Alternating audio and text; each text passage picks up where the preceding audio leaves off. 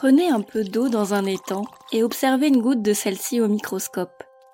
Un monde caché et prolifique se révèle alors à vous. Des créatures étranges grouillent dans tous les sens. Des crevettes miniatures, des vers, mais aussi des formes plus extravagantes. Un triangle isocèle, une courgette ciliée ou encore des mini-vaisseaux extraterrestres à trois pieds.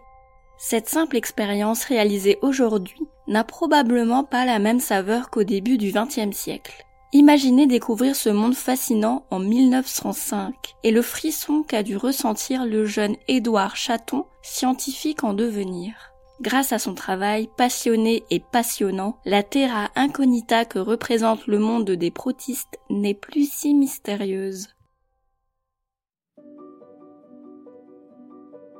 Édouard Chaton naît en Suisse le 11 octobre 1883. Ses rêves d'enfant sont peuplés de plantes magiques et de créatures extraordinaires. Ses rêves d'adulte aussi. À 22 ans, il est un jeune homme à la carrure impressionnante. Avec sa mâchoire volontaire et ses yeux brillants de curiosité, il renvoie une image d'une rigueur bienveillante. Son crâne déjà un peu dégarni à force d'avoir trop réfléchi adoucit ses traits. Nous sommes en 1905 et Édouard est en poste à la station océanographique de Bagnoul-sur-Mer dans les Pyrénées-Orientales. Sa carrière scientifique est sur le point de prendre un tournant décisif. Il termine bientôt sa licence de sciences biologiques et doit maintenant trouver un sujet de thèse. Son cœur a toujours balancé entre la botanique et la zoologie, les plantes ou les animaux, l'éternel dilemme. Dans les couloirs du laboratoire Arago de Bagnoul, il jouit d'une autonomie rare. Le directeur, Georges Pruvot, lui laisse le choix de son sujet d'étude. Édouard choisit les protistes, des organismes marins constitués d'une seule cellule. Un sujet délaissé par Pruvot lui-même, mais qui fascine Édouard depuis qu'il a rencontré ces créatures fascinantes dans une goutte d'eau salée prélevée à Bagnoul. Ce monde vertigineux dont on ne connaît rien à l'époque, il veut le découvrir et le comprendre. Le laboratoire Arago marque le début d'une carrière scientifique prolifique. Durant ce stage en 1905, Édouard fait une découverte étonnante des petites bestioles vivent dans l'intestin du plancton. Il se prend de passion pour elles, les observant pendant des heures les yeux collés aux oculaires du microscope. Il renseigne le moindre détail de ce qu'il voit et les dessine au pastel sec sur des planches qui brisent la frontière entre la science et l'art. Édouard comprend alors quelque chose de fondamental. Ces parasites du plancton sont des dinoflagellés. Cette idée va à l'encontre du dogme de l'époque. Les dinoflagellés ne sont pas des parasites. Mais les observations irréprochables d'Edouard prouvent que c'est bien le cas.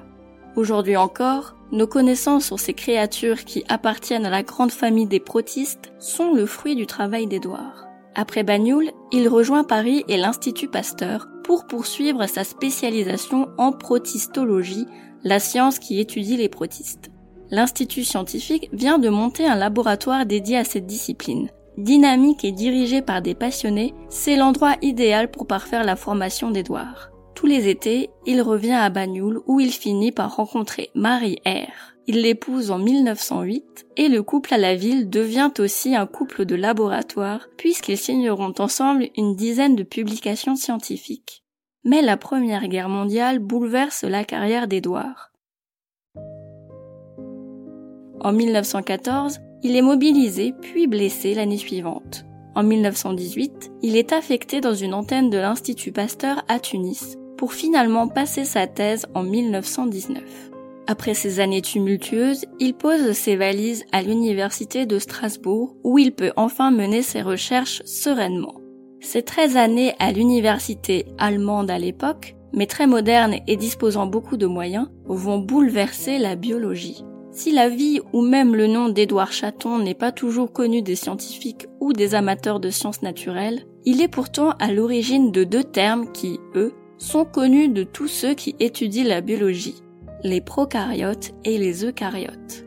Bien avant la découverte de l'ADN, et par de simples observations structurelles au microscope, Édouard Chaton fut capable de faire cette distinction fondamentale. Les organismes à noyau rudimentaire, les prokaryotes, et les organismes à noyau vrai, les eucaryotes. Dans la première catégorie, on retrouve les bactéries et les archées, et dans la deuxième, les plantes, les algues, les champignons, les animaux et les chouchous d'Édouard, les protistes. En 1925, dans son laboratoire strasbourgeois, Édouard étudie une amibe prélevée dans le bassin à crocodile du Muséum d'histoire naturelle de Paris. Mais il ne parvient pas à la classer. L'amibe lui donne tant de fil à retordre qu'il finit par la baptiser Perplexa, un nom plutôt révélateur. Ce sont ses réflexions sur Perplexa qui l'amènent à proposer une réorganisation du vivant en deux blocs fondamentaux, les eucaryotes et les prokaryotes. Une organisation qui, si elle s'est affinée au cours du temps, est toujours d'actualité aujourd'hui. En 1932, il quitte Strasbourg pour se rapprocher de la mer, à Montpellier, puis à Bagnoul, qu'il n'a jamais vraiment quitté. Il termine sa carrière scientifique là où il l'a commencé, dans le laboratoire Arago, plus en tant qu'étudiant mais en tant que directeur. En 1944, le village est évacué pour échapper aux Allemands. Quand Édouard revient, il s'aperçoit avec effroi que son laboratoire est totalement dévasté. Il le remet sur pied, mais n'en profite que très peu. Il meurt un an après la fin des travaux d'un AVC, le 23 avril 1947, alors qu'il avait 63 ans. Si Édouard Chaton a marqué la biologie par ses idées, il a aussi laissé un trésor esthétique. Peintre à ses heures perdues, ses sujets de prédilection sont évidemment les protistes. Il dessinait des planches d'un mètre dix sur un mètre soixante pour ses élèves. Ces dernières présentaient une foule de détails, faisant d'elles un support visuel de choix pour comprendre l'organisation complexe de ces créatures. Un trésor artistique et scientifique qui a bien failli disparaître, laissé à l'abandon dans les greniers du laboratoire Arago de Bagnoul. Moins connues que les planches d'Ernst Haeckel, celles d'Edouard sont tout aussi fascinantes. Il en a réalisé 125, dont seulement 72 ont été retrouvées et compilées dans un livre paru en 2020 aux éditions du CNRS, Les vies minuscules d'Édouard Chaton. Merci d'avoir écouté cet épisode de Chasseurs de sciences. Au texte et la narration, Julie Kern. Le sujet de cet épisode a été sélectionné par nos abonnés Patreon. Si vous aussi vous voulez participer au prochain Chasseur de Sciences, rencontrer l'équipe ou encore accéder à Futura sans publicité, n'hésitez pas à nous rejoindre sur Patreon.